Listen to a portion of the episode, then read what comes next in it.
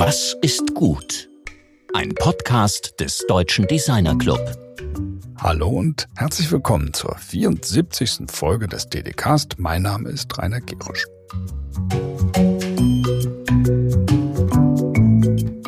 Letzte Woche sprachen wir mit The Joe Craft, einem der führenden Minecrafter, über digitales Bauen, partizipativen Städtebau und Kirchenmusik. Wir haben uns riesig gefreut über das große Interesse an dieser Sendung.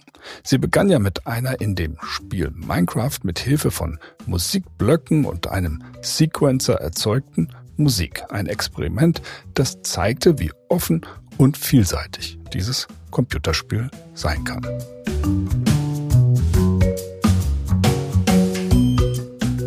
Experimentell geht es auch diese Woche weiter mit dem Ex-Designer, Food-Designer, ja, Design-Rebell Marty Guichet aus Barcelona und Berlin. Marty Guichet arbeitet in mehreren Kontexten zugleich. Einerseits für internationale Marken wie Campa, Alessi, Danese, Desigual, Magis oder Vitra. Auf der anderen Seite waren seine Arbeiten Gegenstand von Ausstellungen MoMA, Centre Georges Pompidou, Design Museum London und auch im National Art Center Tokio.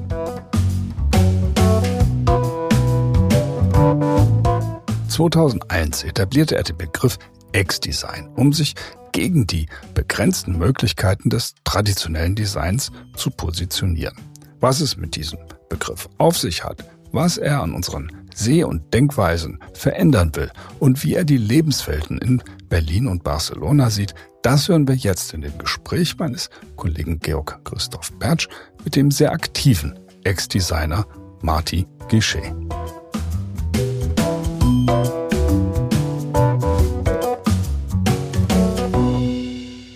Yeah, well, today we're um, talking to Barcelona. And uh, I'm very happy to have Martí Guixé in the line. So how are you, Martí? Uh, fine, thank you. Thank you very much for the for inviting me. It was it's a pleasure for me. Uh, I recall a walk together with you uh, at the seaport in Barcelona many years ago. Uh, we just walked along the um, Port Comercial, and uh, this is a this is a memory that I really um, cherish very much because it was just like talking to someone who is walking while talking or just like doing while thinking. So you're doing everything simultaneously. That's what I like about you. Um, so you go back from Berlin to Barcelona and Barcelona to Berlin. What is one city that the other city isn't? Well, uh, yeah, they are quite similar, but at the same time completely different. So the first thing is the the die Sprache. Die Sprache ist, ist anders und macht, dass Leute kann anders denken. And also the lifestyle is completely different. And of course, um, Berlin changed a lot during the last 20 years. So this transformation, it's also, it's always very, uh, um, challenging and very exciting to follow. Same as uh, it, uh, I probably you remember well when Barcelona transformed uh, before the Olympics, and uh, I, I, think this energy that uh, provoked the transformation of cities are very uh, encouraging and very positive. So, but uh, what's uh, uh, similar and different? A lot of things. I don't know. Maybe we come back to that later. Uh, because I think this Barcelona Berlin thing is something very specific in your life and also in your work. Um, but what is also very specific is that you kind of started off calling yourself an ex designer. So I know that you had a certain career before you claimed that that term, but why did you change to this term ex designer? What does it mean to you? Well, there are different there are different interpretations. Uh, actually, I first I changed it because when I started, I started by designing food, and uh, this was very um, uncommon at that time. That was at the mid '90s, And uh, when I did the first exhibit in the Galeria H2O in Barcelona, I, I got a lot of bad critics on in design, in the design context, because they said that this is this is not design, and um, they they call me an artist, but uh, I am not an artist. So I I decided that the best would be to call me ex designer. That means I am uh, an, an I am I was a designer, but I don't need to work um, inside the borders of the discipline. So, and this concept of going through the borders of the discipline and working completely free, and uh, also you could say you don't you you don't make competition. You play for pleasure. Like uh, if you are an ex tennis player you don't make competition anymore. You just play because you like it, and this makes more. Uh, it, it's a different approach. And uh, with this concept, we did a project with together with Inga Knölke uh, uh for a competition in Berlin, and uh, but we didn't win. But it was a concept of uh, putting X before your profession, and in that way going through the borders of your profession. This, this is this is something that we've been touching several times here at DDcast. Uh, this transformational aspect of thinking what are the borders of uh, design. So where does design start? Where does it stop? What is the system of design, and how can you transcend it? And you, you're saying you were perceived as an artist, but you didn't want to be perceived as an artist.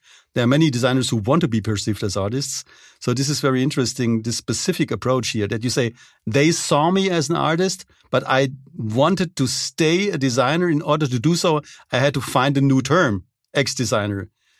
So this, yeah, this is... the, again, it's uh, it's uh, complicated, yeah, because the artists they they are now coming more and more into a kind of design field so they are not anymore doing subjective opinions through his work, but trying to provide solu- solutions for social context or for different contexts. So that's uh, a more uh, uh, designer work. Basically, for me, was the idea that I am I am mostly occupied with the all day, the Alltag. And das ist design is ist die Alltag zu etwas für die Alltag verbessern. Die, die, und Kunst ist, ist mehr über metaphysische Sachen, so mehr und mehr persönliche Statements. So and and that's why I I really I don't feel uh, comfortable in the art world. I am a designer, although I don't work in this old school design thinking.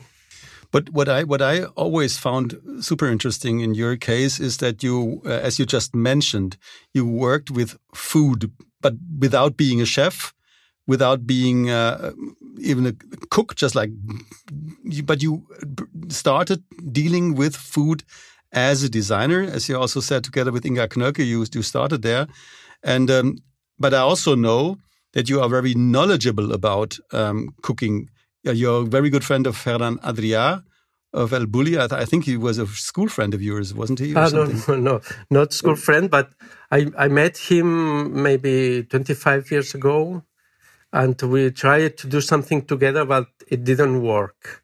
Mm, but okay. still, I am in contact with him. But, in, but I, I, I, yes, I, I do believe that gastronomy or creative gastronomy or molecular gastronomy had nothing to do with food design. I think uh, food design is related to design to the design project, and gastronomy is completely a different thing. So, if you look at, you have been featured in solo shows at the MoMA, the Centre Georges Pompidou, at Design Museum London, National Art Center Tokyo, and Museum für angewandte Kunst. So, you're very kind of famous household name in international uh, design. And uh, but you also have always been working in not only this kind of museum context, but very strongly in commercial contexts, which seems a little bit paradoxical. Well, not for me. yeah, it could it could look it it looks paradoxical for the context of business and design, no? But um, yeah, okay. The the the world of art, which when I first started to exhibit uh, food design, which I exhibit food design because it was the only possibility to make it public, to make it uh, public to the people, no. And then uh, the design world and the gastronomic world were complete against that, but lifestyle and art world were completely open to this kind of new thing. And, uh, and then I started to use museums or the, any opportunity to create new work to, to present kind of uh, new concepts or new ideas that would not be connected to the real, uh, mm, let's say, commercial um, ambit uh, but it's it's more a kind of uh, a research area that I use it, and I did uh, for these different museums. For example, HiBye, which is a concept for traveling uh, and working at the same time that I exhibited in the MoMA, or food facility that it's this first concept in 2005 about uh, the the ghost kitchens. And uh, so there are a lot of uh, experimenting um, projects that became a kind of something that it's before that it it happens so kind of um, prophecy and um, and and the commercial work of course in the in the 90s it was like like uh, much more um, well much more open so it was a it was possible to do uh, much more um, experimental work in, in retail, also in products. Now, since uh, let's say since maybe 10 years, uh, it, it went everything very conservative and a little bit back. So I think it will come again uh, uh, more progressive. But uh, mostly it's because uh, a lot of brands they are not anymore uh, owned by mm, personalities, but they are owned by uh, investment funds, and they don't want to risk anything, so they go to seek, secure things. So it's a, it's a pity because there is a lot of new concepts to implement in in because it's changing continuously and now very radical. So it could be done completely new ways of uh, interior spaces, interior design. It's completely um, going very very very. Uh, it's like uh, growing a lot in importance. If I remember from my time as I was studying till now, and uh, so um, I, I like very much to combine uh, experimental work with uh, commercial work.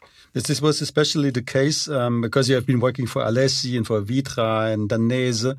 But I think for me, the, the, the most impressive uh, work was for Camper. We just mentioned this was a very experimental approach in, in retail and shop design, uh, where these shops didn't look like shops anymore. Um, so what? How did this come to life? Did they ask you to really revolutionize their shop design, or did they just hire you and you said we must do everything different? So this is for for designers is always a question: How do you get a situation where this is possible?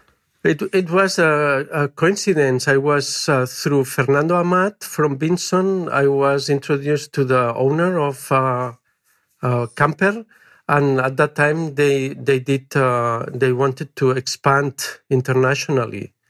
Uh, and then i just uh, um, i was together in this expansion. And uh, because they didn't want to invest in at that time they were a small company. They didn't want to invest in um, in um, advertising in classical advertising. So they asked me to do strong uh, conceptual shops to be strong enough to be in the media without uh, doing the advertising advertising. So in that way i was pushed to go to the limits of uh, being uh, experimental in uh, in shops. And uh, yeah it's true that it was a, um, incredible advanced uh, work that it was done for camper, and I and I was content a, a, a lot. So they didn't allow me to go more free. So they just they a lot of times they say no no. And it's uh, for example we did in in 2000 at the beginning of 2000 the first pop-up shop in the story of retail in via monte napoleone which is completely uh, so it, uh, before that time it didn't exist the concept of pop-up. So with camper we invented pop-up through a, a, series of casualties through this project and that they decided to that we should do a temporary shop. Mm. I, th I, think for, for those who are not initiated into the world of art i think i should add that via monte napoleone in, in milan is something like the epicenter of international fashion. So this is the place where things happen and uh, so the decision to go there and to compete in a way with uh, with Prada and Versace uh, is is already something. So you say you go there as a as a shoemaker, I would say, uh, and uh, do something completely freaked out. Yeah, yeah, no, it, it was really uh, a series of consequences from. Um, from the situation, and then I was asked to do a shop in a weekend. So I did a very radical uh, shop, which, which is based in an instruction, and then uh, I just went there. I, I don't know if I have the time to explain you the project. Yeah, I would like to hear a little bit more about it in detail. So, what did it look like? And when you just said it, you did it in, in a weekend, more or less, where other interior designers work for years to set something up which is iconic. So the thing is that uh, they ask uh, Shiro Miura, which is a Japanese architect who, who works for uh, in in a sustainable way and very conscious to design the shop, but uh, he needed at least uh, four months to do this shop. So uh, they said we cannot stay four months with this space in Via Monte Napoleone, close it, you know, because probably the rent is very expensive and so they asked me in a very urgent way and a kind of hysterical way in a Friday night, please, can you think in something very camper, very fast, that it has to be for only two months and, uh, and then we have to take it away. And then I was doing a, this concept, which is you build. So the, the thing is that I thought you have to build the furniture with the shoe boxes because it's the thing you have and you transport with the boxes. And then uh, let's do that uh, um, to um, uh, to make uh, evident that time goes by and this temporality. Let's make that the people can leave a, a small uh, graffiti in the in the walls. Mm-hmm. So during two months it will be more red and red, and then when it's completely red, it will be the new shop. And uh, because it was a very hysterical situation, like the the Camper art director Guillem Ferré, the the owner of Camper, uh, uh, and um, the architect from uh, Tokyo, Shiro Miura, the architects from Milan who should do. It was everything was like chaotic. So what I did is I thought it's similar to an air crash when you have an air crash, you have 150 uh, people that they have to do a very precise instruction to do, to go out from the airplane in a hysterical situation, and this is regulated by a safety card.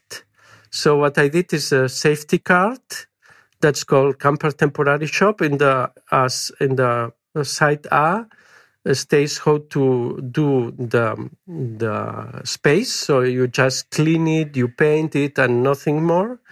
And in the B side, uh, in the reverse, you you you know you have instructions on how to build the furniture. So I took the plane the next week, and I went to Milano, and just I thought I do like the hostesses in the airplanes, and I explained that to the architects and they do what they want. So I went there with a card and I say, okay, you do this for the space. And in the other side, you do that for the furniture? And i say okay bye. And then they did uh, the shop in uh, i have to say in a very good way maybe too too too much too too good for what i was expecting because they were very good uh, person. And the shop was opening in in they were a little bit like um, a tension because it's graffiti via Monte Napoleone, as you say, in front of via Monte Napoleone is Gucci, and uh, uh, but uh, from the first day was completely successful, and uh, it became the more uh, successful shop in in the in in the camper at that time in the whole world so selling a lot of uh, shoes and and uh, it's it's a shop that it costs it was uh, cost zero mostly because it was like a, a temporary. It, it didn't exist the the name pop up so we call it temporary. And then after that it was opening one on Rome and also it was one in Berlin. And uh, there were a lot of shops all over the world with this concept. And the system is it's interesting because uh, in the way that you do the graffitis, it's different in every city. For example, in Milan, the graffitis were small, people leaving tags in the like saying hello from Rome and blah blah. In Berlin, for example, the graffitis were complete against consumerism, very big, very political statements. In Paris, there were a lot of graphics, very big. So a, a generic system made the shop completely individual in every place of the world. And the second thing is that the implementation of the shop was done for different companies and the interpretation was also completely different. So in, in, in France, it was done with a company doing both in, in and it, the shop was looking completely different. So that that for me was completely interesting concept, very easy and very successful in terms of for the company, in terms of time and economy. What what what I think what's so interesting there is that uh, everything that, that you describe uh, can be attributed to what we today call social design, the interactivity the participatory approach, uh, the interaction, um, without being uh, social design. It could, could also be uh, attributed to Ezio Manzini uh, with Design for Social in, uh, Innovation or Mariana Amatullo. So, but it, it, comes from a commercial context. so, do you work with the term social design in your work, or do you also try to cut off the connections here as you do in the art on the other side in the art? No, I am I am more uh, okay. There is um, uh, Ezio Manzini and um, um, Luciano Crespi that they are both working with a process, but Ezio is more that the process is the goal, and and Luciano Crespi is for the result is the the thing. So it's not that the the process is important, but it has to be a result. Um, but I am more in in this uh, what which is uh, something that uh, uh created uh, anthropologist Octavi Rofes from Barcelona, which is called Design Without Project, which is a kind of uh, idea of eliminating the project from the design. So the project consists in you have a commission and you end with a payment of the commission. So when you eliminate that, it's like a kind of you just uh, design in any context, in any way, in any process, and this is quite interesting and something that I feel very um, comfortable with. That in a way, it would be like uh, in music, it's called improvisation. So you don't have a song, you don't have a partiture, you you just uh, have your skills, and then uh, you just play design. And mm. Uh, I did. Uh, I did several projects with this concept of design with a project. One was um, the layout of an exhibit in the Museo di Arte di Trento e Rovereto uh, about the war. Um, and uh, that was very interesting because we were just improvising the layout, uh, reusing the things that they were from the uh, exhibition before, and that was completely easy to do and uh, completely uh, successful. The result. So I think in in this design without project, I feel very uh, very good. So what what is um, very important for me, if you look at your work, is that you've been you're an object designer, but you're also drawing a lot, and it seems that words are just as important as these drawings. So it's a kind of a of an integrative approach of writing and and drawing. Um, so what what what what role does writing or words play in your work? Well, I don't know, but um, it's probably one of the interferences that did uh, this learning uh, German. I am fascinating from this German language, which in a way it's kind of very structured. And sometimes I do this exercise that if I don't know a word, I try to think how this thing could be could be the name for that. And in sometimes it makes a lot of logic, no? And this idea of building or designing words, uh, it's so it's more and more fascinating to me.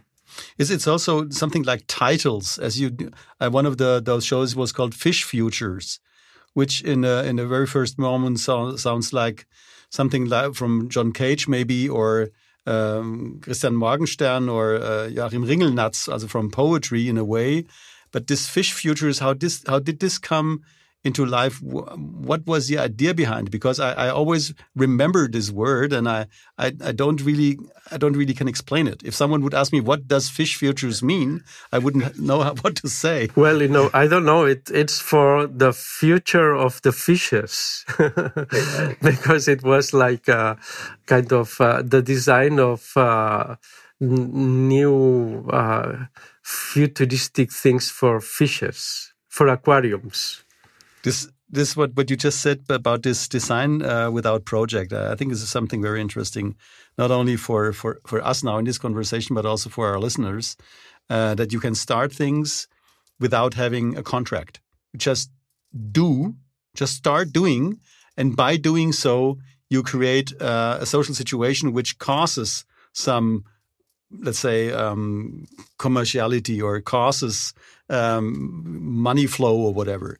So this this is a because we always discuss this, and I will also have a one of our next conversations will be about founding a design studio out of nothing. Uh, so in, in this case, with the design without project, you don't need anything but yourself, isn't it so? Well, no, you, but you need skills, eh? because I, I have, I, for example, I cannot play any instrument, but if I am trying to make improvisation in piano, it will be a disaster. So you, you have to, you have to be, uh, a good designer to do design without project, of course. What I what I also find very interesting is that you say that design is a kind of a platform uh, for questioning and visualizing and influencing behavior. So design not as a tool only, but also as a kind of a platform on which things are happening. So how can we understand this idea of design? So what, what is this about? Yeah, I did this interior design in the 80s here in Barcelona. And you remember the 80s in Barcelona were completely crazy, postmodern. And then after my studio of interior design, I went to Italy and I did uh, the uh, industrial design. And that was a, a school completely classic uh, we did only projects for social for, for social purposes, no, for the school, a chair for the, so the chair that we designed was not a chair for bars or restaurants, was a chair for children. They are growing, and then we did um, an helicopter, the interior of an helicopter for transporting. Uh, um, uh, people with an accident or with injuries. So everything was kind of social. So I thought, or I, I still believe, eh, as, as Vicenç Altaió from Barcelona, they call the la revolució sense dolor, la revolució sin dolor, this idea of uh, uh, changing small things from the uh, uh, quotidian to change your life. So, and that it's a kind of revolution that it's uh, kind of pain free. So it has to change the things without uh, any violence or any uh, trauma. And still, I think, or I, I learned that design is for change the world in a better way. So, and that's why I am a designer. And, but it seems that uh, a lot of people think that it's different, no? And, and that's the thing that probably depends on your ideology. To to wind up, or let's say before we, I, I will also also ask you this question: What is good? Because this is a general question that we always ask our guests: What is good? But before that, I would because you know Barcelona and Berlin very well. So what are let's say your favorite atmospheres? Not not the places, but the favorite atmospheres in both cities. It might be related to places. Um, so if you think about Berlin, the atmosphere in Berlin that you enjoy very much or most, or in Barcelona. So this is, I mean, you can compare it. You are really traveling back and forth all the time. Mm, I have two visions, no? The, the vision of 20 years ago from the city when, so when I, I was 25, 30, that I, I was living uh, the cities very much, and the vision now that I am plus 50 and it's influencing also my view, but the the cities changed a lot. No, so I when I went to Berlin in the first time in '89 after the uh, after the the war, so I never saw Berlin with a wall, and um, I. I, I, I then I went to live there at 93 because I was very interested in uh, contraculture contracultura and alternative culture. And uh, probably because at that time Barcelona was completely like uh, postmodern and uh, there were everything was like super high and uh, super sophisticated.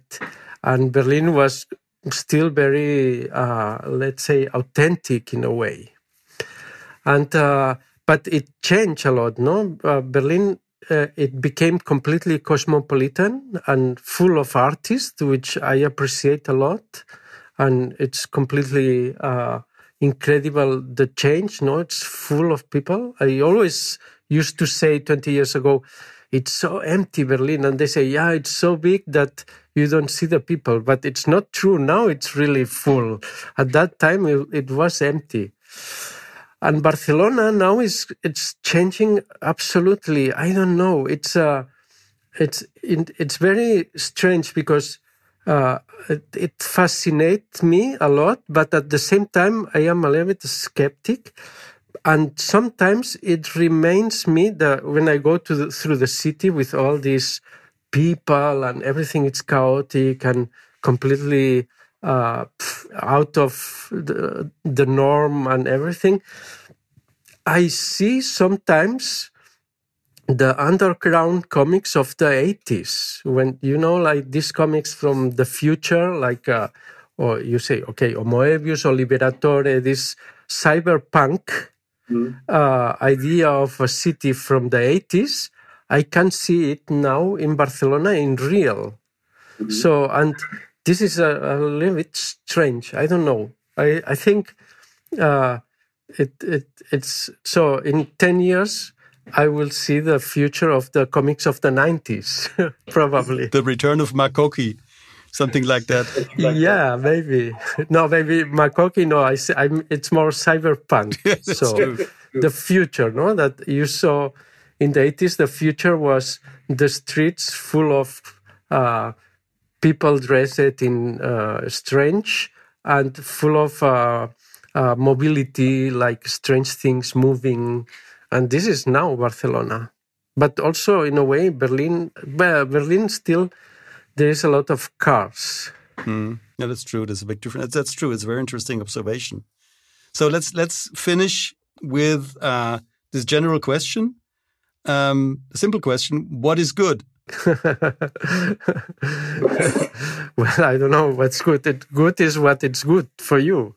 okay, that's an answer.